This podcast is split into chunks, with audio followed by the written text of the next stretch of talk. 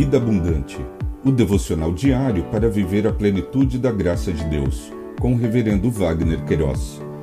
Apoio Elo Forte Móveis.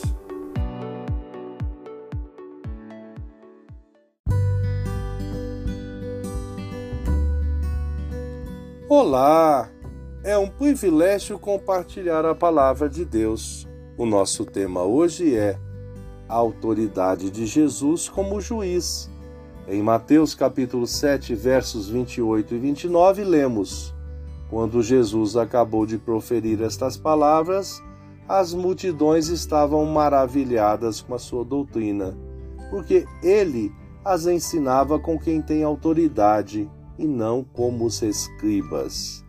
Autoridade juiz, conforme o dicionário online de português disse-o, a autoridade, quem possui muito conhecimento em determinada área ou assunto. Juiz, aquele que pode ou sabe julgar e avaliar. O evangelista Mateus, nesta porção de texto, registrou ensinos proferidos por Jesus em seu Sermão do Monte. Em questão, falou sobre a autoridade de Jesus como juiz. Stott comentou: Todo o Sermão do Monte foi pregado ante ao sombrio cenário do dia do juízo vindouro. Jesus sabia que este era uma realidade e desejava que o fosse nas mentes e nas vidas dos seus discípulos. Por isso declarou as condições da salvação e advertiu contra as causas da destruição, especialmente em seu pitoresco retrato dos dois caminhos e dos dois destinos.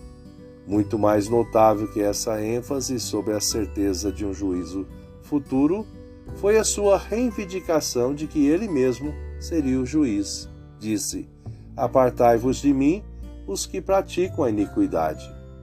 A hediondez da perdição e da ruína que ele predisse será o banimento de sua presença. Destino pior não poderia ser descortinado, deu a entender do que a eterna separação dele. Finalizou: assim o carpinteiro de Nazaré fez-se a figura central do dia do juízo.